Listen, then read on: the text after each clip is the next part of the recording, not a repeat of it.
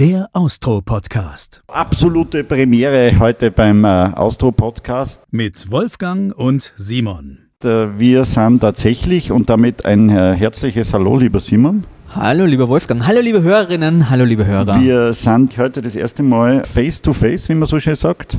Wahnsinn, du bist ja wirklich so hässlich. Wir sitzen uns tatsächlich gegenüber und äh, ich kann dich sogar angreifen. Das erste Mal, seit wir das machen. Ja, ja. Ich meine nicht, dass ich das will, aber äh, es ginge theoretisch. Ich frage mich jetzt gerade, wie alt ist mein äh, Podcast-Co-Host sozusagen? Jetzt, jetzt, wo ich die vor mir habe, kann ich es ein bisschen einschätzen. Du bist 1,60 Meter groß, ganz schön beleibt für dein Alter, äh, mit Mitte 50 aber richtig schön bist du, du auch nicht. Aber das, das habe ich eh schon gewusst, dass alle deine Fotos immer in die Insta-Filter. Insta-Filter. Natürlich, alle geschönt worden. Natürlich. Ich finde es gut, dass wir das heute mal machen.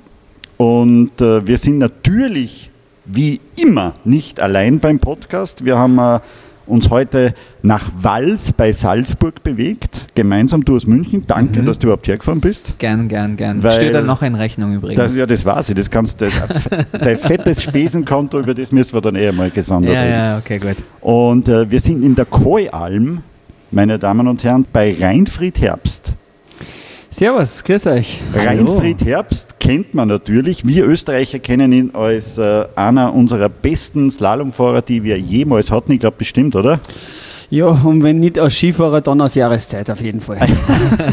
ähm, was mich bei dir immer interessiert hat, lieber Reinfried, bevor ich dir jetzt noch näher vorstelle, warum bist du nicht Olympiasieger geworden? Da, äh, das haben wir von klein auf meine Eltern gelernt.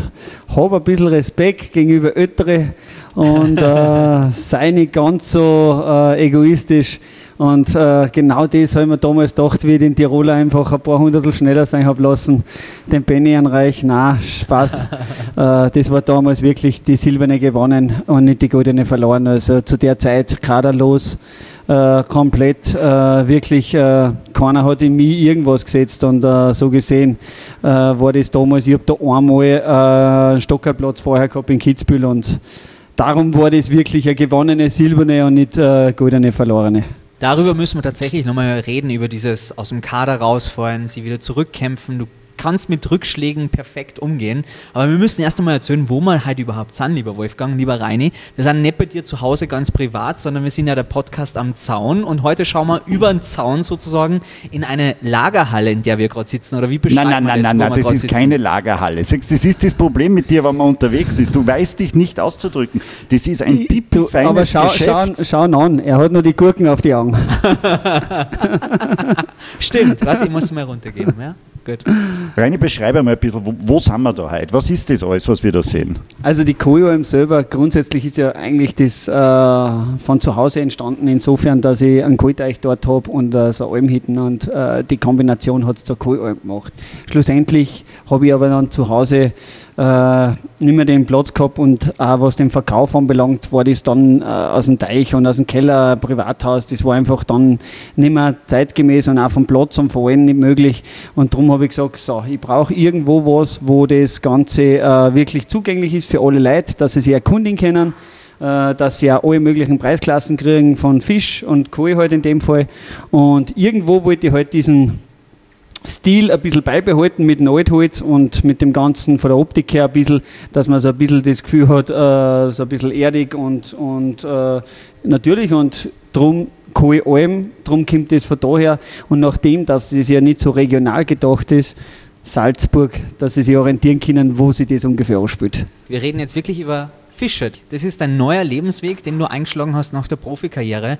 Wie kommt man denn auf Fische bitte? Auf Koi-Karpfen. Also wir sprechen explizit jetzt gleich das über Koi-Karpfen. Im Hintergrund schwimmen die übrigens. Liebe Fische, es tut mir gleich leid, der Wolf, der ist ein bisschen ordinär angehaucht. Na, na, Jeder schlechter Fischwitz von ihm gleich äh, ist nicht für euch persönlich. Nein, ich wollte nicht fragen, ob man Koi-Karpfen essen kann. Ich wollte jetzt echt nicht fragen. Ich wollte eigentlich... Aber ich wollte, dass ihr jetzt einmal ein bisschen ruhig seid, weil das, was man da hört, das Surren ist das Surren der, der, der Sauerstoff. Der Sauerstoffpumpen, die diese, diese, diese Fische da jetzt am Leben erhalten.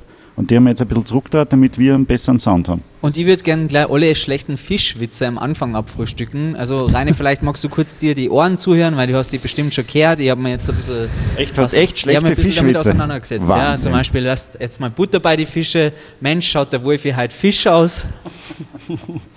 Der ist gut. Oder ist der Wolfi halt Fisch und munter? Oder ähm, das ganze Interview wird sicher nicht ganz Fisch und nicht Fleisch sein. ja? Und wir sind sicher nicht stumm wie ein Fisch. So, und am Ende werden wir natürlich nochmal fragen, den Reini, Reini, how much is the fish?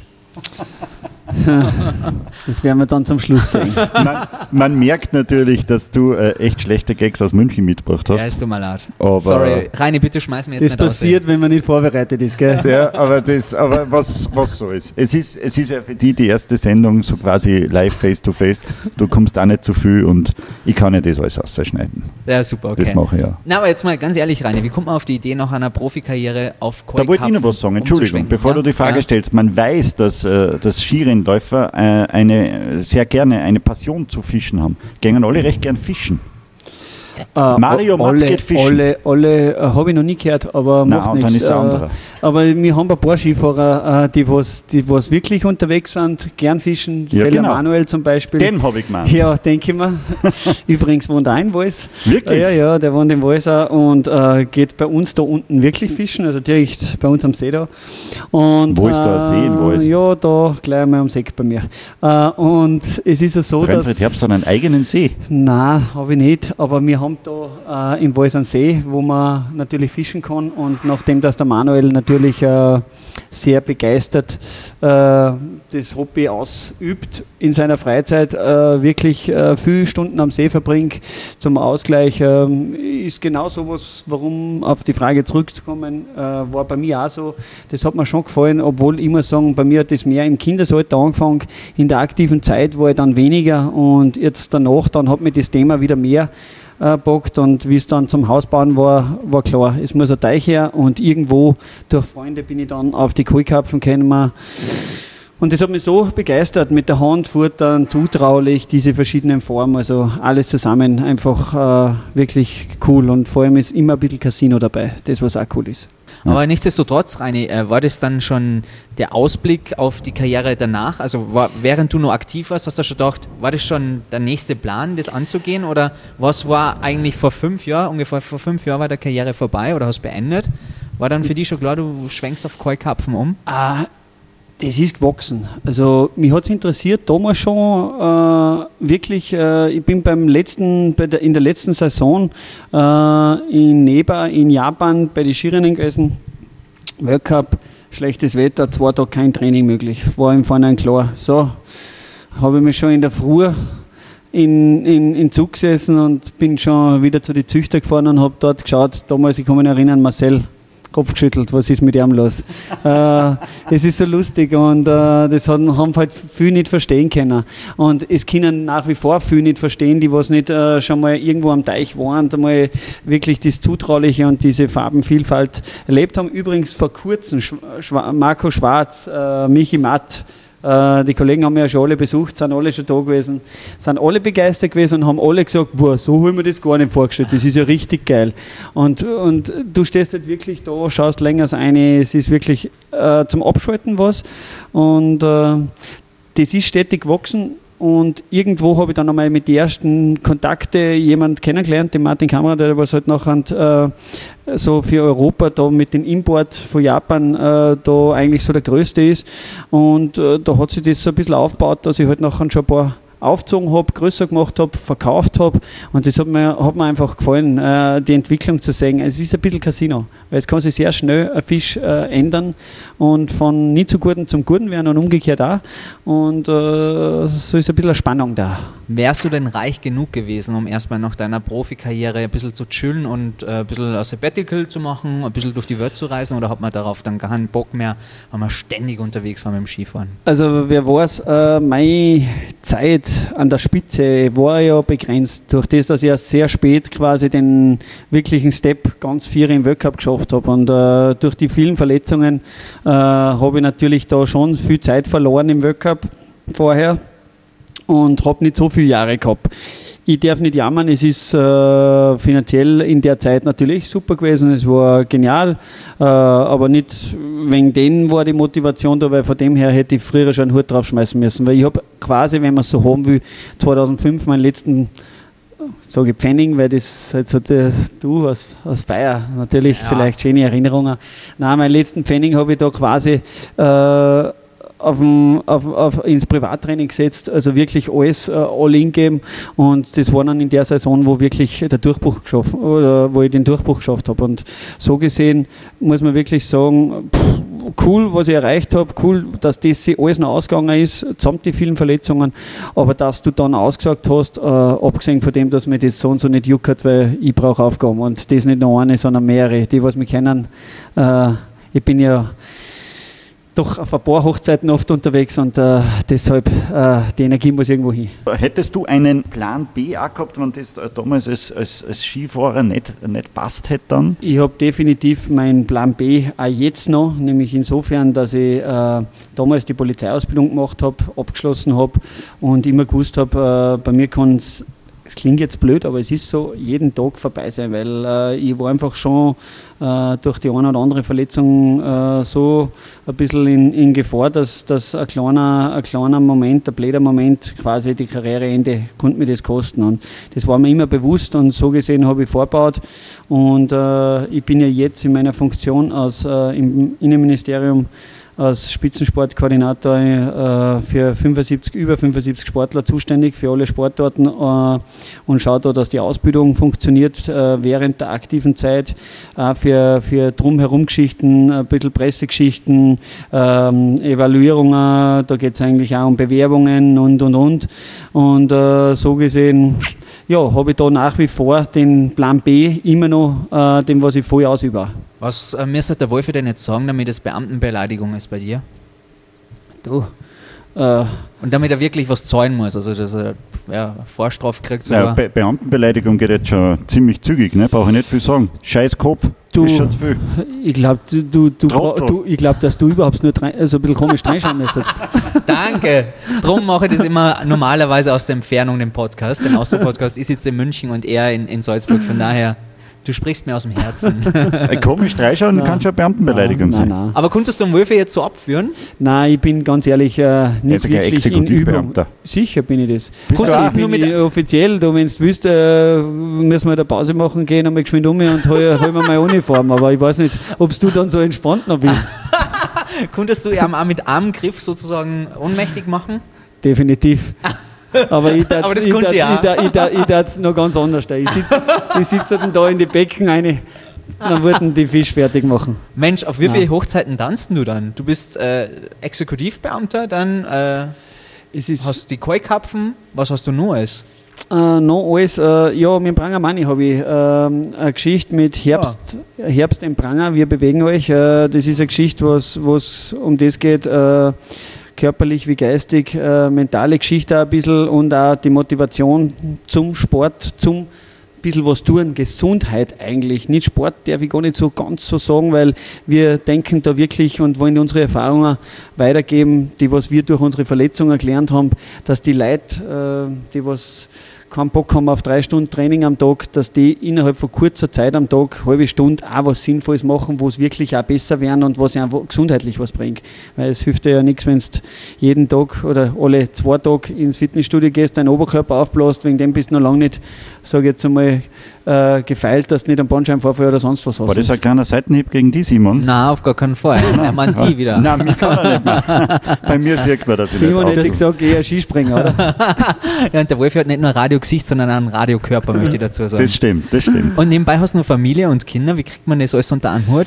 Ja, da ist einfach äh, das äh, Zeit, ich habe es heute selber gemerkt, äh, das muss einfach zeitlich genau passen. Das müssen wir nur erzählen, wirklich. Wir sind zum Interview gekommen und du bist gerade mit dem Auto vorgefahren und hast gesagt, heute habe ich 800 Kilometer gerade mit dem Auto zurückgelegt. Ich habe es genau auf die Minuten geschafft. Also der Tag ist wirklich durchgetaktet auf die Minute, oder was? Grundsätzlich ja, bin ich schon sehr einteilt, äh, aber wenn ich merke, dass mir zu viel wird, äh, nehme ich mir schon die Auszeit.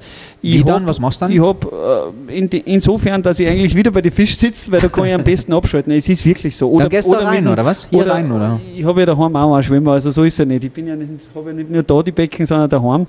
Äh, nein, ich bin ganz, ganz gern äh, mit dem Burm unterwegs am Fußballplatz. Äh, bin da gern auch mit den Jungs ein bisschen äh, ja, am Fußballplatz, äh, mit denen äh, beim Spiel sehr intensiv auch mit dabei oft. Oh, Fußball und du, das ist kein gutes äh, Thema, da kommen wir auch nochmal drauf zu sprechen. Da hast du eine ganz schöne Verletzung eingefangen. Aber das heißt, am Fußballplatz kannst du abschalten und bei den Karpfen dann, oder was? Also mittlerweile, wo der Sohnemann also bei den Spielchen da so dabei ist, ist es oft gar nicht so einfach, dass ich das als Abschalten beze äh, bezeichne, weil es Bist du ist so, eh- so ein Eislaufpapa? Also ist- einer, der sich so einsteigert. Jetzt, Bur, jetzt gib mal Gas. Nein, aber ich will eigentlich immer nur äh, das, die, aus er das Maximale rausholen. Also Das ist der Profisportler. Damit meine ich einfach auch das Mentale. Auch in Zeiten, wenn es einmal was nicht so aufgeht oder wenn einmal was nicht so läuft oder den Kopf nicht hängen lassen oder halt auch mal, wenn wer langsamer ist, dann musst du halt motivieren und sagen, hey, bist du eh schneller wie der. Und der, Gegner denkt sich, hey, was redet der? Aber am Ende des Tages, äh, ja, es ist wirklich so, einfach die Jungs aufbauen, so ein bisschen auf mentaler Schiene bringen. Äh, ein Programm aus, aus, aus unserem Programm, was wir machen, äh, von Manni und von mir, von Pranger, äh, das mache ich beim Aufwärmen mit den Jungs auch ganz gern. Ähm, das ist das besser, besten Stand haben, also das heißt Spannung ein bisschen aufbauen vorher. Äh, da haben wir schon so ein paar Erfahrungswerte, die wir da weitergeben können und das mache ich auch gern. Und äh, es ist einfach cool, wenn du siehst, wie sich die Kleinen auch entwickeln. Ich bin jetzt vielleicht nicht am Schnee so viel dabei äh, bei, bei den Jungen, aber dafür am Fußballplatz taugt mir das schon. Und äh, ja, morgen bin ich eh schon wieder, stehe ich schon wieder am Fußballplatz. Leo Hillinger hat uns verraten, er schläft vier Stunden pro Nacht und da steht er immer wieder auf und schreibt sich dann irgendwelche Notizen noch hin. Wie ist das bei dir? Und ich glaube, dass der Hillinger noch in seine vier Stunden, glaube ich, noch davon eineinhalb Stunden am Radl sitzt. Also ich bin gar nicht, ist noch gar nicht so lange her, bin ich mit ihm gefahren und äh, der Leo, der Hund hat mich voll abgestochen und ich weiß ganz genau, dass er es vorher schon gewusst hat. Äh, die, der Hundling, äh, der war wirklich, der war gemein beim Franz Klammer, beim Charity-Event äh, am Wörthersee, da sind wir mit dem Radl 90 Kilometer mit dem Rennrad gefahren. Ich bin seit sechs Jahren nicht mehr gefahren und äh, war eher gemütliche Ausfahrt. Aber dann hat halt irgendwo der Hillinger noch einmal gemeint, äh, komm Herbstl, komm, drück mal an, jetzt, jetzt, jetzt, jetzt fahren wir der Viere, hau dir einen Windschatten. Äh, hau mir einen Windschatten, hey, der Hillinger hat zwar Riesenkreuz, aber ganz ehrlich, äh, keine Chance, der, also der muss dementsprechend schon Stunden verbringen auf sein Radl. Ich habe ich hab ihn gesehen bei dem Radmarathon für Licht ins Dunkel. Da irgendwo in einem in ein, in ein Kaufhaus ist er gesessen. Der hat eingetreten wie ein Wahnsinniger.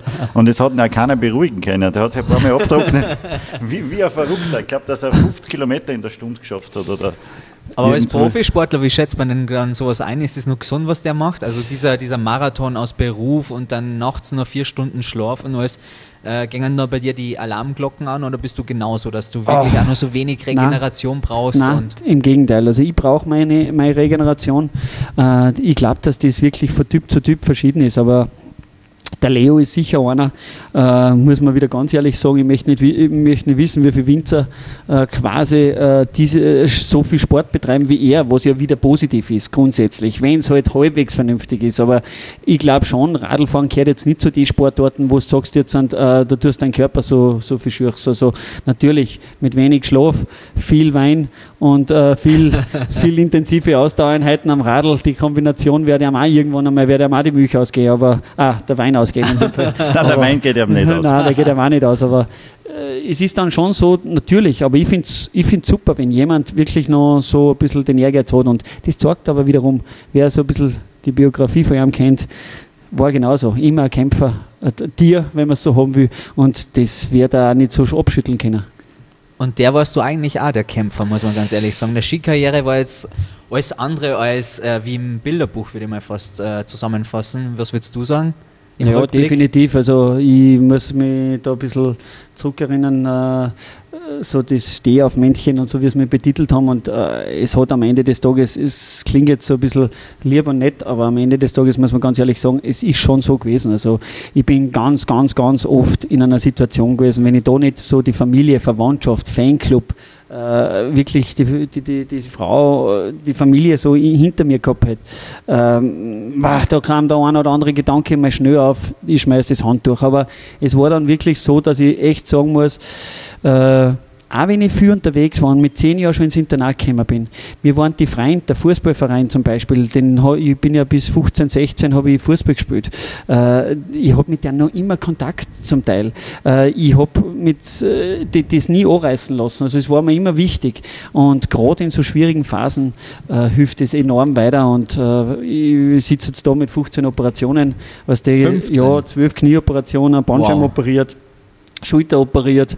Äh, äh, Pranger sagt aber ja und kurz davor, dass man Schädel auch was da müssen, sagt der Mann ja, aber, aber nein, es ist wirklich so, äh, schon gebeutelt und du musst dir vorstellen, du bist jedes Mal liegst du da und weißt nicht, ob es weitergeht. Und das ist halt schon. Du meinst jetzt nach einem Sturz oder was? Nach einem Sturz oder nach einem Fußballspiel, wenn ich mir das Kreuzbandel reiße. Nein, es ist wirklich so, dass, dass das schon heftig ist, weil du einfach nie sicher sein kannst, ob du deinen Sport in den Ausmaß jemals noch ausüben kannst. Und ich habe ja viel vertuscht, muss ich ehrlich zugeben. Also, was heißt, was hast du denn vertuscht zum Beispiel? Jetzt kommt das gewisse, große Outing. Nein, gewisse Operationen, die habe ich, hab ich vertuscht. Das, ich ich habe es satt gehabt. Zu deiner aktiven Zeit? Zu meiner aktiven Zeit, äh, wo, ich, wo ich quasi drei Wochen, also klingt jetzt ein bisschen blöd, ein bisschen abtaucht bin und, und wieder Operation gehabt habe, was keiner so mitgekriegt hat, weil mir das so am Zeiger gegangen ist, dass immer heißt, hast du ein Pech. Und das habe ich gemerkt, das zahlt mir ab. Ah, okay. Und ich habe schon immer hören können, weil am Ende des Tages ähm, das nicht gerade förderlich ist, wenn jeder daherkommt, du tust mal leid, du hast ein Pech, das, das hilft dir nicht weiter.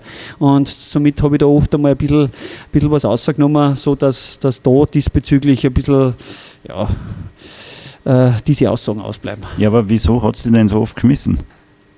Glauben Sie, es ist gar nicht so oft aber mit einem Sturz verbunden, sondern das ist wirklich so, wenn du im jüngeren Alter schon mal die eine oder andere Verletzung hast, du hast noch Begleitverletzungen, die was, was noch ein bisschen lästig sind und äh, ich muss wirklich sagen, also das Fußballspiel damals, also Erklär mal ganz kurz, 2006. Also, in deiner Freizeit ein Fußballspiel naja, gemacht Freizeit, es war, es war wirklich so, nach meiner echt geilen Saison, Olympiamedaille gemacht, äh, ersten Weltcupsieg, ersten Weltcupsieg, äh, ganz vierig gefahren im Weltcup, die Startplatzierung, also die, die Startnummern von Startnummer von, von 40 auf, auf unter die 7 reduziert. Äh, alles in der Zeit, also war genial. Und dann war halt das so die Anfrage, ja, würdest du Fußball spielen? Äh, wir haben da ein Turnier in Zell am See für notdürftige Familien in Pinzgau.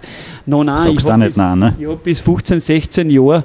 Wo ist da gerade ein Fisch rausgesprungen jetzt? Nein, der wollte uns nur ein bisschen der wollte sie mit einbringen ins Gespräch. Einbringen vermutlich, okay. ja. Entschuldigung. Und Benefitspiel, ja? Genau, und dann habe ich die Anfrage gekriegt und äh, natürlich willst du das unterstützen. Und gerade wenn du bis 15, 16 Jahre Fußball gespielt hast, und ich war ja damals auch im Fußball ganz brav unterwegs. Das heißt, ich habe mich damals eigentlich fast ein bisschen entscheiden müssen zwischen Fußball und Skifahren. Und äh, da kann ich das sehr wohl ganz gut kontrollieren. Nur die Rechnung war die falsche, insofern, dass ich am Vortag an den Glockner gefahren bin und muskulär komplett ermüdet war. Mit dem Hillinger? Nein, Gott sei Dank nicht. Gott sei Dank nicht, weil der hätte die Lienz unten dann schon gewartet auf mich wahrscheinlich. Nein, es war so, dass, dass ich wirklich muskulär ermüdet damals war und natürlich vom Vortag, weil wir sind, was der ist jetzt, nimmst du jetzt auch nicht einfach so aus, so, so ist er dann auch nicht der Glockner. Und, und du kannst dann auch nicht in so einem Benefitspiel irgendwie ein bisschen zurückschrauben schon, und sagen, es ist einfach jetzt nur schon, just for fun. Schon, und die Situation war ja nicht mit Überehrgeiz, im Gegenteil. Das ist ja, wer, das, wer am Platz war, der hat es ja gar nicht glauben können. Die haben geglaubt, ich mache einen blöden Torjubel. Es war nämlich wirklich so, dass ich den Ball äh, gekriegt habe und den Verteidiger ausgespielt habe und allein aufs Tor gelaufen bin und bin vor dem 16er unterwegs gewesen noch. Der Tormann kommt so leicht außer, ich überspüle den Tormann, der Tormann bleibt liegen. Das heißt, ich habe null Stress gehabt. Ich habe das Laufen abgebrochen und habe ihn fast gehen habe ich nach rechts wegspitzeln wollen, bin im, im, in der Wiesen hängen geblieben ah. und bin umgefallen. Die Leute haben geglaubt, ich mache einen Torjubel als einen Doofen. Und es hat ja keiner mitgekriegt. Und das war eigentlich dann schon krass, weil ich bin da gelegen, habe sofort gespürt, was der, ich meine, äh, gebranntes Kind, weiß natürlich, man, ja. wie, sich, wie sich sowas anfühlt. Bin dann zur Eckpfanne ausgegangen hinten um mich in die Kabine, habe zu keinem was gesagt und die haben alle geglaubt, ich mache da, zieh da jetzt mal eine Show ab. Ich bin in die Kabine gegangen, habe mein Handy geschnappt, habe den Dr. Fink angerufen, mein Arzt des Vertrauens. So, wo bist Ich brauche dich. Und das sofort ja, mit meiner Frau oben dessen heute ausgemacht, einmal im Monat gehen wir. Christian, heute nicht. Ich brauche sofort, ich glaube, bei mir fällt es weiter. Und das war wirklich, da immer sehr, sehr, das war eine meiner schlimmsten und schwierigsten Verletzungen, was ich da ich wirklich rundherum auch alles kaputt gehabt. Boah, wie lange warst du dann verletzt? Naja, äh, sechs Monate später bin ich in Kitzbühel schon wieder am Start gestanden, was eigentlich rekordverdächtig war, weil das war wirklich ein Wahnsinn. Ich bin mit fünf Tagen Schmerzfrei? schmerzfrei, total schmerzfrei. Ich habe da wirklich in die sechs Monate wirklich sensationelle Betreuung gehabt, Therapie, äh, erstens gut operiert von ihm, äh, gut trainiert, muskulär so gut beieinander, auch bei den Muskeltests äh, schon wieder voll da und äh, habe dann fünf Tage Slalom trainiert und bin dann wieder in Kitzbühel mitgefahren. Wahnsinn. Und Hast- wie viele da waren? 13. und 16. in Anschluss in Schladming, glaube ich, gleich 12. und bin dann quasi qualifiziert gewesen für Schweden, für Aare, für die Weltmeisterschaft, wo ich dann kurz vor dem Ziel eine Medaille hergeschenkt habe, eigentlich, weil da bin ich umgefallen. Eieiei. Aber äh, weil du es gerade angesprochen hast, hast du mehr Pech wie die anderen gehabt, würdest du sagen? Na, ich würde sagen, dass mir zum Teil auch ein bisschen die Dings gefällt hat. Äh, diese saubere Grundtechnik oft einmal äh, in früheren Jahren und ich dadurch wirklich, äh, weil du zuerst gesagt hast, oft gestürzt, ja, bin ich öfters und dadurch äh, mich verletzt habe. Wenn ich das vergleiche mit dem Reichbenny oder so, die haben damals schon ein bisschen eine bessere, saubere Technik eigentlich gehabt, muss ich sagen. Ich bin so, so spitz auf Knopf gefahren oft und äh, äh, das war damals nicht gerade äh, ja, förderlich. Und gerade mit den hohen Nummern, wenn die Pisten schon schlecht ist, ist das ein Wahnsinn. Wenn du mal ganz vorn bist, dann geht es eh, weil dann hast du im Normalfall, sage ich jetzt, um den ersten Durchgang so und so Autobahn und im zweiten Durchgang eigentlich, ja, geht das auch meistens. Aber bis du mal da nach vorn gearbeitet hast, fährst wirklich viel schmutzige Pisten, wo du denkst, hm, das ist eigentlich nicht normal, aber da musst du durch. Und wenn du da nachher noch so ein bisschen einen riskanten Fahrstil hast, äh, ja, Jetzt geht muss das man im Slalom, man muss ja oft einmal angreifen und äh, riskant fahren, sonst gewinnt man ja nichts Ja, bei euch. Da geht es ja um, um Hundertstel. Ja, aber wenn man schaut, selbst der Marcel, der hat es auch immer geschafft, äh, dass er sich die Reserve gibt, äh, auch wenn es oft bei ihm ein bisschen wüder ausgeschaut hat. Aber trotzdem, der hat die Sicherheit gehabt und äh, selten ausgeschieden. Und darum muss ich ganz ehrlich sagen, das hat man schon. Das hat man schon ein bisschen trainieren können, aber das sind meistens die, wenn ich im Nachhinein so ein bisschen Resümee mache, ähm, die, was wirklich sehr, sehr von klein auf schon sehr gut betreut waren in Richtung Privattraining und, und so ein bisschen mehr Betreuung gehabt haben als wir über eine Verbandsstruktur. 2006 war ja diese ominöse Blutbeutel-Affäre in Turin.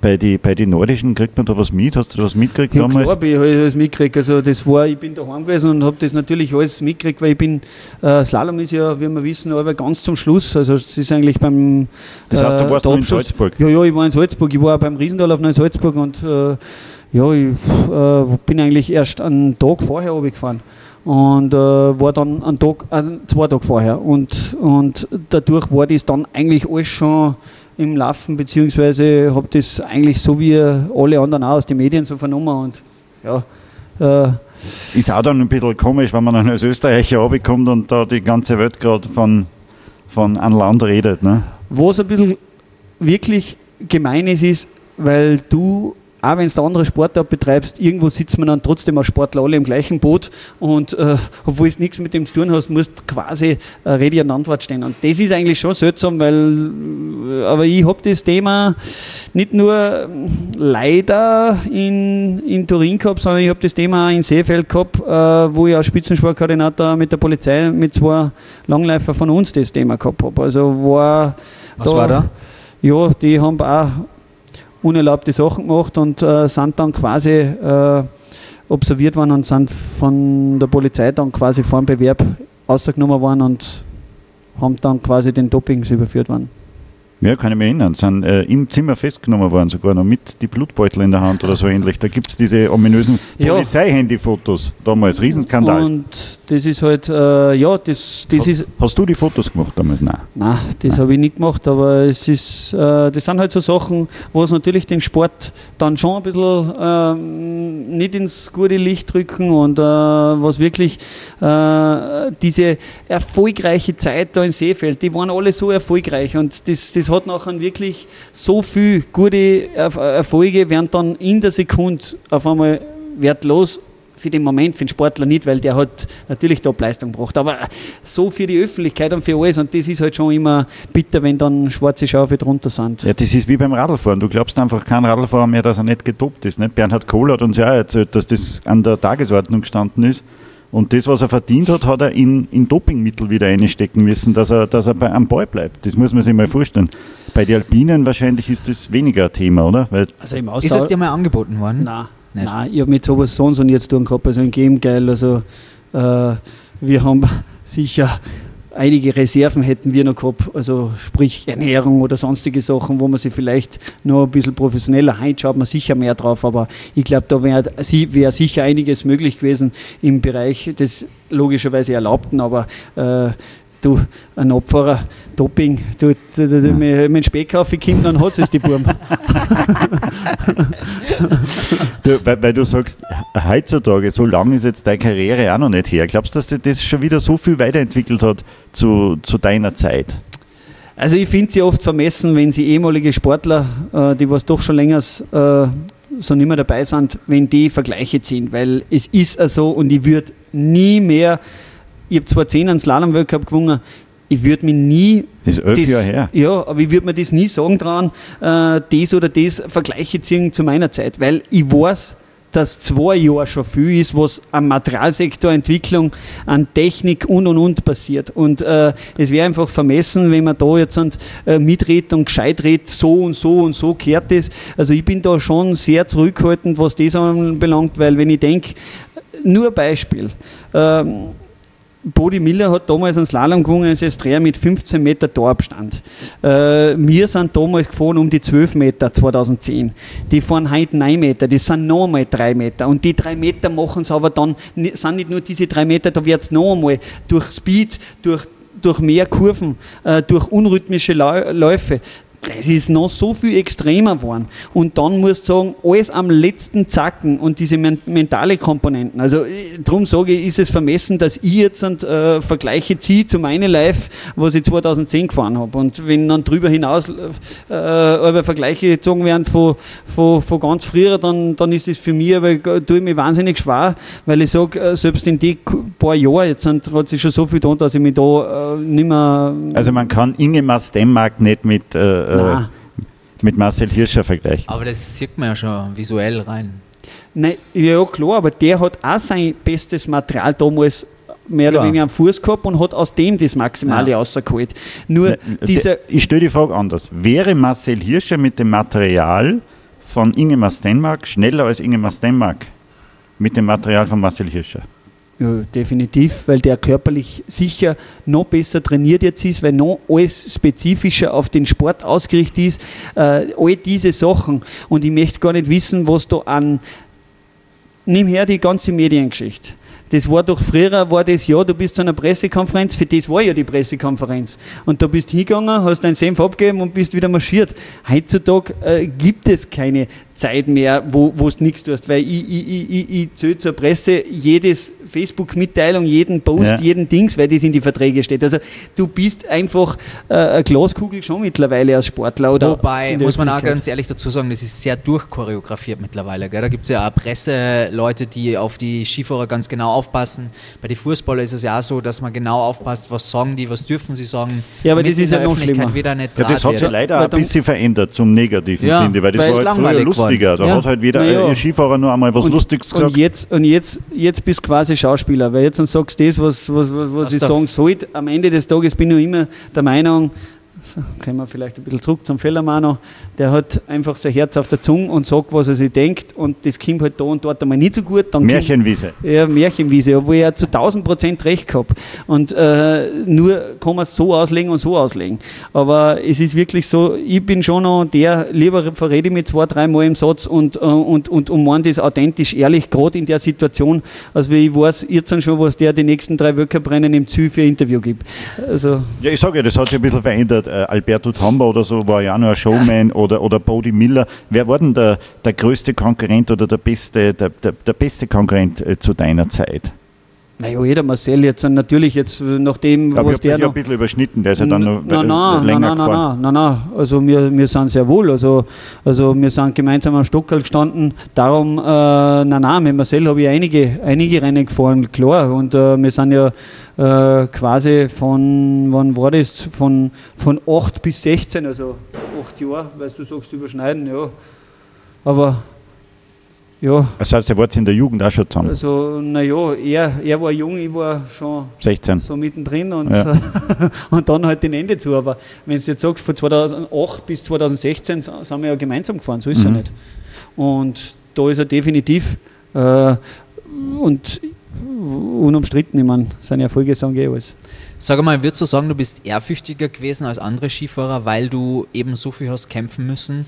Jeder geht so seinen Weg, ob der jetzt richtig, falsch oder sonstiges ist. Meiner war halt dieser, dieser Berg- und Talfahrt, dieser harte Weg. Ähm, bei mir sind ständig irgendwelche Steine auf dem Weg eingekugelt, aber das hat halt einfach zu meiner Aufgabe gehört, dass ich die zuerst entsorge, bis ich den nächsten Step mache. Und dann, hat's, dann bin ich halt quasi am Berg umgewählt und dann, dann, dann hat mich irgendwo der, der Wind wieder mit runtergenommen. Also das war wirklich äh, arg eigentlich, äh, aber ich habe dann mit dem umgehen lernen angefangen und, und habe das auch dann ganz gut hingekriegt und ähm, bin am Bauernhof aufgewachsen. Bei mir, äh, meine Eltern haben kaum Geld gehabt für den Skisport. Da Vater, Mama, die haben äh, zurückgesteckt. Äh, Mein Bruder, das, das war wirklich so. Also mein Bruder hat damals die Lehre begonnen, aber es war dann wirklich so, dass kein Geld nicht da war. Ich, ich, hab, ich kann mich noch genau erinnern, wie es um das gegangen ist, so Comebacks. Das war so diese Teile, was du auf die Muskulatur tust zur Regeneration. Ach so. Äh, und So Pads, die man Pads, genau, klebt, ja. genau. Die Elektropads auf und, und zu- zur Regeneration. Du, wenn ich gefragt hätte, das hätte, weiß ich nicht ausgegangen. Weißt du, meine Eltern haben sich auch einmal ja, haben einen Grund verkauft, um, um mir das jetzt zu ermöglichen, dass ich mit nach Australien gehe zu einem? Training. Also Urlaub hat's, haben die so und so niemand gesehen. Also da ist schon so, dass ich wahrscheinlich da und dort halt schon ein bisschen eine andere Ausgangslage gehabt habe als wie der eine oder andere. Was aber heutzutage wirklich, und das schätze ich sehr, und das, das was dann schon ein bisschen, glaube ich, aber wieder trotzdem Erde dann zurückgeholt. Und äh, würde es nicht sagen. Ein anderer, der kennt es halt nicht anders und geht den Weg. Und ich verurteile da keinen, der was halt quasi ein bisschen von mir aus von Anfang an auf dicker Hose leben kann, weil der äh, ist halt so gewohnt und, und lebt halt so. Also jeder so seinen Weg und das war halt meiner. Kannst du es beziffern, was dir das kostet hat, als du aus dem Verband rausgeflogen bist und dann das hast selber finanzieren müssen? Wie viel Geld gibt man denn da so aus? Flüge, Hotels, ja, du, überlegst, du überlegst natürlich schon. Also Jedes ich, Ticket ich, möchte nur, ich möchte nur ein Beispiel nennen. Äh, es hat im Pitztauer Gletscher äh, in der Früh die, die Frühfahrt gegeben. Die war um, äh, glaube ich, 6 Uhr. Das war teurer, als wie ich bin nachher um 8 Uhr aufgefahren. Und da hast du halt überlegt, ob du um 6 Uhr oder um 8 Uhr auffährst vom Ticket. Und das Hotel hast du zahlen müssen, du hast einen Privattrainer zahlen müssen, du hast das private Konditionstraining alles zahlen müssen, äh, du hast schauen müssen, dass du über die Runden kommst, irgendwie. Und äh, dann hast du auch noch dorthin kommen müssen, was wiederum bedeutet, äh, du hast natürlich irgendwie ähm, dir schauen müssen, mit welchem Auto komme ich da überhaupt hin, äh, hast du natürlich nicht viel leisten können, das ist klar. Und, aber das, das, das erdet, das hilft, das ist nicht schlecht und äh, ich finde es heute noch gut, wenn so gewisse Grundwerte äh, dann da herkommen. Und ich bin ganz ehrlich, in der Zeit, wo ich in ÖSV war, habe ich mich nicht darum kümmern müssen, was das Hotel kostet. Es hat schon auch was Gutes gehabt, was wir rausgeschmissen haben, weil ich einfach äh, mehr oder weniger äh, gesehen habe, äh, habe mir alles selber organisieren müssen, die Trainingstage, ich habe äh, die Wetterberichte angeschaut und habe mir gedacht, hm, jetzt am Fall, weil jetzt ist schön Wetter, weil wenn Schürchwetter ist und ich zahle da das Hotel, einen Trainer, äh, die Liftkarten und ich kann nicht fahren, alter Fuchs, dann habe ich schon wieder ein paar Hunderter äh, im Wind gesetzt. Äh, ich bin dann gefahren, wenn nie das Gefühl gehabt, jetzt bin ich geil auf Skifahren, jetzt will ich was weiterbringen. Und wenn ich nach drei, vier Tagen gemerkt habe, wow, jetzt mag ich nicht mehr, ja, dann bin ich heimgefahren, habe wieder Kondition trainiert und, und, und habe dann wieder einen Privattrainer angefangen und gesagt, so, Schnauzen voll, jetzt habe ich zwei Wochen Konditionstraining gemacht, ich will jetzt wieder Skitraining machen. Und das, ich habe auf meinen Körper, auf mein Dings geachtet, was natürlich in Verbandsebene nicht möglich ist, weil du musst das Team zusammenhalten, du, da müssen alle zusammen gleich trainieren. Und das habe ich halt äh, auf Solo-Partie äh, anders stricken können, was mir extrem geholfen hat. Und ich habe auf einmal Leute gehabt, die was wirklich voll auf mich gesetzt haben und vertraut haben. Und das äh, ist in einer Mannschaft aber schwierig, weil gerade mit so Kapazunder in Österreich, äh, wo du schon Weltmeister, Olympiasieger, alles in deinem Team hast, ja, da bist halt, und das müssen sie verkraften im ÖSV, äh, schon am Anfang die ersten Jahre als Junge einfach äh, ein Radl, dass du halt dabei bist, aber nicht wirklich die Anerkennung und Wertschätzung ist oft einmal nicht ganz so da. Und das musst du arbeiten. Aber ja, das ist so der Zugang. Wie hart war es denn eigentlich, wie man dir mitgeteilt hat und gesagt hat, hey, du bist jetzt raus? Naja, klar, klar war es hart, weil zu der Zeit äh, hat es die Situation eigentlich noch nicht gegeben, dass Carsten hat, wenn du über 25 bist, äh, musst äh, unter die 30 sein der Weltranglisten und sonst bist du jetzt raus. Das ist so quasi eine neue Regel. Äh, war davor nicht, davor, nach mir nicht. Also es war ein bisschen merkwürdig. Äh, ich will aber auch nicht dem Ganzen irgendwie jetzt äh, nachhaken. Das, ist, das war damals die Entscheidung. Äh, ich habe bessere Ergebnisse gehabt wie, wie andere, die was drin blieben sind, waren halt ein Jahr jünger, irgendwie sind halt, ist komplett egal. Äh, man muss auch mit Sachen klarkommen, wenn es nicht ganz fair ist. Und ich kann nur sagen, ich kenne einige Sportler, äh, die haben so diese Märchen Karriere bis zur Jugend gehabt und haben nie irgendwann einmal kämpfen müssen und haben sehr Marcel spät. zum Beispiel? Haben, Ist Marcel so nein, das meine ich jetzt damit nicht, sondern und haben erst spät dann kämpfen müssen, Okay. mit 17, 18 Jahren oder mit 20 Jahren und die sind es einfach nicht gewohnt gewesen und sind dann weggebrochen, weil das Okay. Mhm. erste Mal zum Kämpfen, das sind sie nicht gewohnt gewesen. Jeder ist hinter ihnen gestanden und, äh, und die haben natürlich bis dahin einen geebneten Weg gehabt. Und äh, dann wird es schwer, wenn du mit 19, 20 Jahren das erste Mal kämpfen Klar. musst und darum behaupte ich und bin auch der vollen Überzeugung, dass man heutzutage nicht immer den Talenten, den großen Talenten die Chance geben sollte, sondern die Burschen, die was ein bisschen Talent mitbringen, aber den eisernen Willen haben und wirklich das unbedingt wollen. Die werden wahrscheinlich auf lange Sicht eher den Weg gehen. Den hast du gehabt, den eisernen Willen. Du hast das wieder in den Verband zurückgeschafft, bist du da mit dem Stinkefinger eingelaufen und hast gesagt, so, ihr Checker, da bin ich wieder.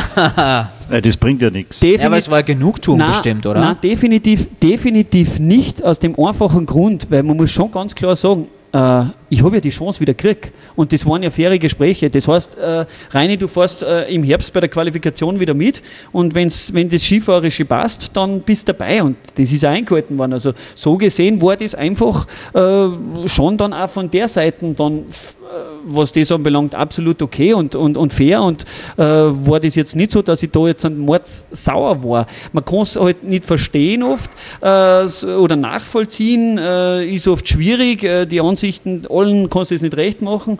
Äh, es ist nur aber so komisch, äh, wenn halt so nachher irgendwelche Eigenheiten, äh, Regeln erscheinen kurzerhand und dann wieder alles über den Haufen krempelt wird. Äh, nur zu deiner Zeit war das halt so, aber ist ja wurscht. Am Ende des Tages habe ich dann echt die Chance gekriegt und ab dem Zeitpunkt äh, habe ich dann eh wieder diesen äh, m, Team Spirit in der Mannschaft beim ÖSV auch gehabt, aber ich habe auch nebenbei privat trainiert und das aber über meine ganze Zeit danach noch, äh, weil ich einfach gemerkt habe, da kann ich in Ruhe trainieren, da setzen sie auf mich, da kann ich und du bist halt dann, wenn du schon mal ganz vorn bist, weißt schon, was du brauchst und dann kannst du schon ein bisschen so deinen eigenen Weg dann suchen. Du, du, du redest äh, mit, mit, äh, mit sehr viel Wissen. Wäre nicht äh, Skitrainer was für dich? Ich habe so lange kalte Zeichen gehabt, nein, danke. Nein, wirklich nicht. Also wenn Nein. jetzt, du, weil du sprichst immer von jungen Talenten, die den Willen haben. Auf wen muss ich denn da jetzt mein Geld setzen? Ich bin, ich bin grundsätzlich der, äh, ich sage das jetzt so trocken außer, war ich vielleicht mehr Egoist gewesen oder mehr Arsch gewesen in gewissen Situationen, äh, glaube ich, hätte einige Re- Weltcuprennen mehr gewinnen können. Das war bei der Skientwicklung, äh, das war ähm, in anderen Situationen so, ich war eher so der Teamplayer. Also da war ich ja eher der Fußballer gewesen, der was so im Team erfolgreich ist oder wenn ich auf den Zutz kriege. Und, ja, aber du äh, hast ja auch nicht gesagt, im zweiten Durchgang, ich bremse jetzt ein bisschen, damit, damit ich nur ja, Zweiter schon, bei werde. den Spielen habe ich schon Bei gesagt, was ich habe in Tirol auf ihre Benni, komm jetzt! Nein, Blödsinn. Aber es ist dann schon so, wirklich, dass ich, dass ich sagen muss, äh, diesen Team Spirit habe ich schon immer mehr gehabt und das merke ich jetzt auf deine Frage zurückkommen. Äh, ich war eher der, der was motiviert, der was ein bisschen managt, der was äh, die, die, die, die Jugend drumherum betreut, als wie am Schnee selber. Da muss ich sagen, wieder, da würde ich jeden anderen Jungen würde ich schicken mit dem Prangermanni, weil der zerlegt den Schwung in 753,5 Teile. Also das ist wirklich so, Manni ist Tag und Nacht, also ich glaube, dass der der Frau in der Nacht äh, verzögert, wie das Slalomschwung geht. Ja, der ist sehr im Thema Und, scheinbar. äh, und, zwar, und zwar richtig erzählt. Ja, also Wie- nicht nur andeutungsweise. Wie luxuriös ist denn das Leben eigentlich beim ÖSV dann, wenn man äh, wirklich im Kader ist? Also äh, du hast mit Manni tatsächlich dir das Zimmer geteilt, aber ihr wart ja gut unterwegs, also weltweit natürlich ist man dann mit dem Privatchat einmal unterwegs. Also man liest es ja immer wieder so Ja. zwischendrin. Aber es ist definitiv äh, so, dass man sehr wohl in der Holzliga fliegt im Normalfall. Also wenn man fliegt, äh, Business Class fliegen die, die was in der Weltrangliste unter die, ah, muss jetzt aufpassen, 15, 10, weiß jetzt gar nicht mehr, oder unter die 3, nein, unter die 3 hat man sein müssen in der Weltranglisten.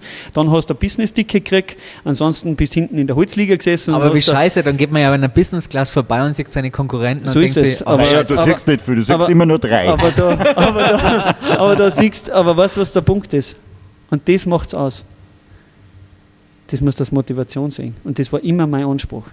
Das war, wie ich in ÖSV gekommen bin, das erste Jahr im Weltcup. Da trudelt es damit, da, da, da, teilweise die Presse macht da Interviews, Pressekonferenz, ähm, die rennt da mit den fünf anderen und, und, und, und du stehst nebenbei und denkst, na ja, du, du, äh, die haben gar nicht gesehen, dass du auch da bist. Also du musst da schon zurückstecken und die fahren vor mit einem, natürlich mit einem gesponserten Auto, mit einem Audi oder mit einem BMW, wie es damals war und, äh, und, und, und, du, und du hast halt irgendeine so Dosen und äh, das ist, aber das ist der Ansporn, den was ich gehabt habe damals. Ich war da nie neidisch. Ich war da immer nur in der Situation, ich will das auch. Und ich will auch, dass ich mal in der, sage ich jetzt mal, Business Class sitze. wie oft warst du da in der Business Class? Naja, ich bin dann schon, äh, haben, haben wir ja auch mal äh, Weltranglisten angeführt, so ist es ja nicht, und habe dann doch auch mal äh, vorne mal äh, schlafen können während einem Flug und nicht nur äh, die, die ganzen Schnarchnasen drumherum hängen müssen. Und hinten der Mann im Prang, jetzt lass mich auch mal vier sitzen. ja, der hat eh so viel Platz braucht. Nein, nein es, ist, es ist dann schon so, dass man Luxus, weil du sagst, Luxus würde ich es jetzt nicht bezeichnen. Natürlich sind die Hotels ab und zu super, ab und zu wieder nicht. Essen unterschiedlich, äh, wo du ab und zu nach oben denkst, okay, dit not Datum Euro, das war auch so ein Begriff. Wenn du wieder in so ein Hotel gekommen bist, da Wie habt ihr das genannt? äh, dit not Datum Euro, was der, also so Staatsmang nicht, weil Essen ist nicht so super, was der so Magenweh und so. Also es war dann schon so, äh, mh, das haben wir schon öfters, öfters gehabt, aber ganz ehrlich, Luxus will ich nicht sagen, aber es geht auch nichts ab, definitiv. Der Verband sorgt schon wirklich, äh, da schaut er schon drauf und das passt da. Das ist ja Wahnsinn, weil die Fußballer, die sind ja super verwöhnt im Gegensatz zu euch äh, Skifahrern. Aber das möchte ich gleich erklären, warum auch. Warum? Weil ich muss meinen bläden Rucksack mit den Schützer, mit den mit die Steck, äh, mit den mit die Schuhe, mit Handschuhe, Hauben, Brünn, Helm, den ganzen Gromori, was ich da dabei habe, den muss ich selber einpacken. Wenn ich nicht dabei einpacke, kriege ich die Stange auf die Birne und äh, habe mein Problem. Der Fußballer, ganz ehrlich, wenn der, äh, der maximal, dass, dass, dass der Föhn und das Toilettaschel, dass das einmal hinten bleibt. Und, ich, ich Und bin, die Kopfhörer, Und ich bin wichtig. sogar überzeugt, dass der, der Zeugwart für jeden noch zusätzlicher Ersatz Toilettaschel irgendwo hat. falls Von Louis Vuitton. Falls Ja, das Louis Vuitton-Taschel irgendwo der Reifahrtsschluss reißt. Wie ist es denn eigentlich, wenn du dann auf der Piste bist? Das würde mich total interessieren. Äh, Schladming zweimal gewonnen, gell? Mhm. zweimal den Nachtslalom. Kriegt man da wirklich die Stimmung mit? Also wie ist es? Du kommst zu der Skipisten tagsüber und der Kurs ist schon gesteckt und darfst dir dann ganz genau anschauen, wie man da fährt. Merkst du das wirklich? Und wenn du dann im Starthäuschen bist, wie ist es? Was kriegst du wirklich mit? Jetzt Ja, mal ich- ganz ehrlich. Ich habe es ganz unterschiedlich erlebt. Und insofern, dass ich Schladming einmal gewonnen habe, äh, wo ich am Start weggefahren bin und habe mich weggeschoben. Und äh, wie Ohrenstöpsel äh, habe ich während der Fahrt nichts gehört, gar nichts. Und ich bin durchs Ziel gefahren und dann war der Lärmpegel voll da. Also das war zum Beispiel äh, die Situation, äh, wo ich wirklich auch erlebt habe. Und ich habe es erlebt, wo ich jede Zwischenzeit mitgekriegt habe und mir gedacht habe, Alter, Alter, Alter, da muss ich dranbleiben, da muss ich dranbleiben. Ah, du hörst Oder es dann wirklich auch ich habe ich hab die Zeit mitgekriegt. Ich habe noch mitgekriegt, äh, dass ich vorn bin und noch immer drei, vier Zehntel voraus und, Boah, und hin und ja her. heftig. Und äh, habe mir nachher gedacht, Alter, bleib dran, bleib dran. Also äh, habe dann einmal das, sogar die Situation gehabt, da waren einmal rechts die Fans ganz nah bei uns herbei. Also wirklich, ich übertreibe nicht, aber es waren fünf Meter nicht mehr. Und das hast du richtig gespürt und habe mir gedacht, Alter, geht's dazu, ach, konzentrier dich, konzentrier dich. Also da war ich zum Beispiel, äh, wenn man so haben will, nicht ganz bei der Sache. Ähm, habe das Rennen auch gewonnen. Also äh, ich, ich habe es verschieden erlebt, aber natürlich ist es einfach in Schlabming, wenn sie am Start schon schreien, Reine, Reine, du machst das äh, und, und, und die ganze Zeit schreien und das ins Ziel, aber es ist einfach nur geil. Also in Österreich das Rennen aber es ist auch für einen Ausländer. In Schlabming, das ist für jeden geil. Man sagt ja immer, kein Hobby-Skifahrer wird äh, die präparierten, den präparierten Hang in Schlabming runterfahren können, zumindest nicht 25 Sekunden langsamer als der letzte im Slalomfeld. Weil du die Körperspannung nicht herbringst und das Material nicht hast. Ganz einfach. Woher Also, willst denn du das wissen? Ich bin Naja, ein schau dir an. Schau dir an. Jetzt mal ganz ehrlich, dir nicht, jetzt wird's peinlich. Nein, es geht ja nicht um mich, es gibt ja andere Wir können uns ja Hobby-Skifahrer. heute sehen, Es gibt aber ja immer diese Challenge, wo es gegen einen Marcel gefahren sind. Ne? Ja, wurscht gegen wem, aber es ist, äh, Fakt ist, äh, jeder gute Skifahrer, Hobby-Skifahrer Hobby-Skifahrer, hat keine Chance da oben. Nein, das ist einfach, das, das geht sich nicht aus, weil selbst, äh, selbst wir beim Besichtigen teilweise Probleme haben und unsere Schießern herkriegt. Aber weil ich halt länger auf der Kanten bin, beim Rutschen oder beim Besichtigen, oh, wie mich schwer.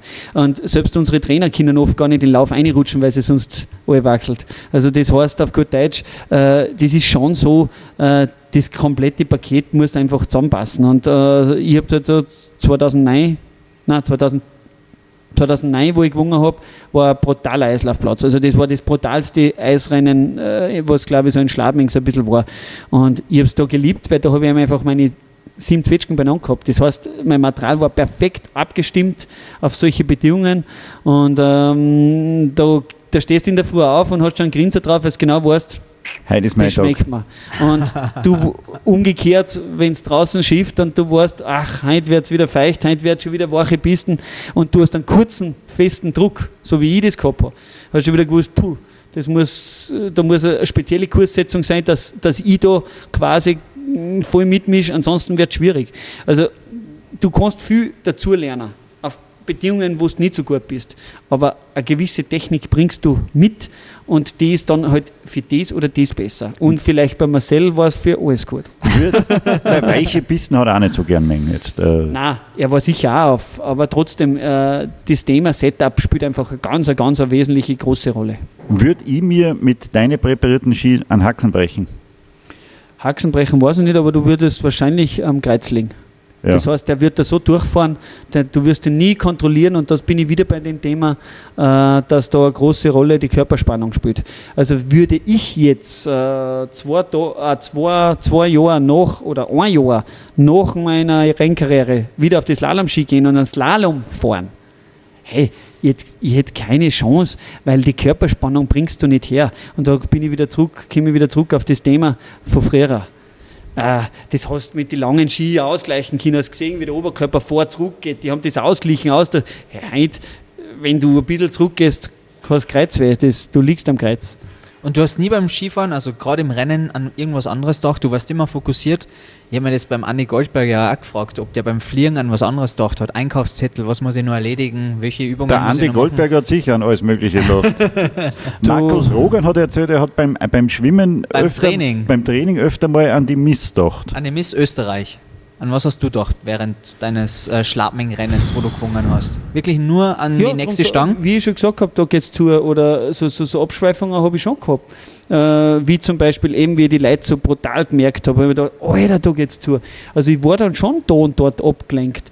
Aber äh, das ist eine ganz eine gute Frage. Im Riesendorlauf ist das echt oft gewesen. Du hast Zeit zum Nachdenken. hast du Zeit zum Nachdenken. Ein Slalomfahrer, da, da, wenn du da nachdenkst, hast du schon die nächste Stange am Schädel. Aber, aber im Riesendorlauf, in so flachen Passagen, wo du so ausgleitest, ist wirklich so, dass du an alle möglichen Sachen denkst und, und, und äh, wo habe ich meine Jacken oder wo, äh, wo habe ich meine... hab ich mein Wo ist mein Geldtaschel? Habe ich eh halt Ja, ausgemacht, genau. so geht's mir immer. Nein, aber da, da kannst du wirklich, da kann schon sein, oder kann ja schon passieren, dass du auf alles Mögliche kommst. Aber das passiert, ein Abfahrer auf einer Gleitpassage, wo du 30 Sekunden dahin gleitest, ich glaube, der denkt halt wieder, "Boah, wann, wann, kriege ich meinen nächsten Speck? Nein, Blödsinn, aber das ist so, äh, die, die haben schon ein bisschen Zeit, aber mm, im Slalom definitiv nicht. Also nur mal ganz kurz zur Erklärung, der Austro-Podcast ja heute erstmals äh, vor Ort, live. Wir sind quasi, nein, wir sind natürlich... Wir haben sogar äh, Klamotten an dieses Mal. Ja, ja. Normalerweise haben wir immer so kurze äh, Wir Hosen sind an. in der Keualm von Reinfried Herbst, der ist jetzt gerade wieder aufgesprungen. Wahrscheinlich bringt er uns noch was zum Trinken. Nein, ich glaube, er muss bei seinen, bei seinen Fischen jetzt äh, Den Sauerstoff den. Sauerstoff ein, Nicht, dass die sterben. Das So. war Wahnsinn, waren wir schuld. Im Weil wir, Hintergrund, man muss noch vielleicht nur dazu sagen, Wolfi, wir haben extra nur gesagt, bevor wir die Aufnahmen starten, bitte kannst du den Sauerstoff Ja. abstellen, der ist so laut. nein, nicht den Sauerstoff, nur die Pumpen haben wir abgestellt. Nein, im, Im Hintergrund hört man es immer ein bisschen scheppern, da wird schon das Essen zubereitet für uns, das ist aber sehr lieb, das war gar nicht. Was gibt's denn? Sushi. Der war How much gut, is the fish? Und äh, Okay, der aber jetzt, ja, Schlecht. ja, den werde ich dann nur noch einspülen. ja, können wir noch verstärken Einen richtigen, einen richtigen Locher werde ich einspülen. Und äh, jetzt lass uns einmal ein bisschen da zu deinen Becken kommen. Das ist ja wirklich beeindruckend. Wieso ist zum Beispiel das Licht blau? Die sind alle blau beleuchtet. Weil das quasi ein Aquariumlicht ist und die Farbkarpfen sollten klarerweise auch was? Die Farbe halten, glaube ich. Und das ist Was? eigentlich so der das ist Grund. damit die Fische die Farbe nicht verlieren. Richtig. Richtig. Im Ernst Weil's- jetzt, Ja klar, weil es natürlich, nein, weil es natürlich draußen, die haben die natürliche Einstrahlung da nicht und in Haus quasi indoor wie da brauchen die natürlich das, das Licht. Ja, das ist ja bei jedem Aquarium so. Also und äh, so ist es auch bei den Koi. Das simuliert das Sonnenlicht. Nein. Richtig, ja. Tatsächlich? Klar, ja, hat sogar Mondzyklen alles. Das Und- ist ja Wahnsinn. Das Und ist du, ja wie, und wie du ein hast die Solarium. Becken äh, vorher schon gesagt, es sind ja verschiedene große Fische in den Becken sozusagen. Der teuerste Fisch jetzt bei dir im Becken kostet Ja, ein bisschen mehr über ein Tausender. Wahnsinn. Nein, es ist, es ist ja so, dass bei mir wirklich, du kriegst Fisch äh, von 25 Euro aufwärts, nach oben gibt es keine Grenzen. Und wenn du halt dann wirklich was ausgesprochen Großes willst und äh, doch äh, mit, mit schnellem Wachstum und gutem Potenzial, äh, ist es dann schon üblich, dass du ein paar Tausender äh, Potenzial. Potenzial für was? Potenzial. Größe, Potenzial, äh, das groß werden, das gutes Volumen kriegen und das ist halt einfach beeindruckend, wenn die dann mit einer Ruhe da mal dummsausen, aus der Hand fressen, zutraulich sind, äh, ist natürlich etwas, was, was wirklich jeden beeindruckt. Also das ist ein teures Hobby und keine Spielerei. Also das ist jetzt kein Aquarium. Ich würde nicht sagen teures Hobby, weil äh, Leute, die was einen ganz normalen kleinen Teich haben mit Goldfisch, äh, haben genauso Kohl drin. Und das ist ja heutzutage möglich, dass eben, äh, sage ich jetzt einmal, heute ist es eben möglich, dass mit wenig Geld auch Kohl haben kannst. Früher war es wirklich so, das haben wirklich nur äh, eigentlich mal gehabt, die was besser gestellt waren und, und Wie wirklich... Hannes Kartnick zum Beispiel, der hat sogar Haie gehabt. Hammerhaie. Hammerhaie. Ja, genau, echt, oder? Ja, Weiß ich gar in nicht. seiner Echt? Villa hat er uns Echt? erzählt, ja, ja. Na, Okay. blöderweise sind die Installateure gekommen und haben Frischwasser eingeführt, also Süßwasser, und dann sind die alle tot gewesen. Der hat aber die Installateure beauftragt, dass sie mal auf seine Fische aufpassen. Ich meine, das kannst du ja nicht machen, oder? Ja, ich... Du Ich schaust glaube sicher nicht, selbst auf ich deine glaub nicht, Fische. dass das die einzige komische Geschichte war in seinem Leben. Das stimmt. Das stimmt. Man möge sich diese Folge nochmal anhören mit dem Hannes Kartnick, sehr unterhaltsam tatsächlich. Du schaust schon selber. Wie viel Zeit verbringst du da mit deinen Fischen? Es ist jetzt nicht so intensiv. Nachdem, dass ich mein Büro da habe und natürlich auch alles andere von da aus äh, quasi arbeite und mache, äh, bin ich natürlich sehr nahe an dem Ganzen und äh, bei den einen oder anderen Telefonat kann schon sein, dass ich einmal eine Viertelstunde, 20 Minuten, eine halbe Stunde wieder am Becken stehe, reinschaue, während ich telefoniere. Ähm, ja, aber es ist dann schon so, natürlich muss man sich ein bisschen darum kümmern, aber ähm, die Frau und ich und äh, wir sind da eh was das anbelangt, mittlerweile über die Jahre ein bisschen eingearbeitet und wissen, was zum tun ist und äh, das passt. Aber natürlich Sauerstoffwerte, äh, pH-Wert, äh, die ganzen Geschichten, Futter, es muss alles passen und ja, Kümmerst dich du um die billigen Fische weniger als um die teuren? nein, definitiv nicht. Nicht. Nein, weil, mir da, weil, weil, weil das spielt echt keine Rolle. Ähm, es ist wirklich so, dass mir die Kleinen extrem taugen. Und wenn ich da drin habe ich zum Beispiel echt günstige Fische. Aber wenn da der Wachstum voranschreitet, habe ich genau die gleiche Freude wie bei einem Großen. Natürlich ist es äh, bei einem Großen nachher nochmal ein bisschen, hat man mehr Sorge.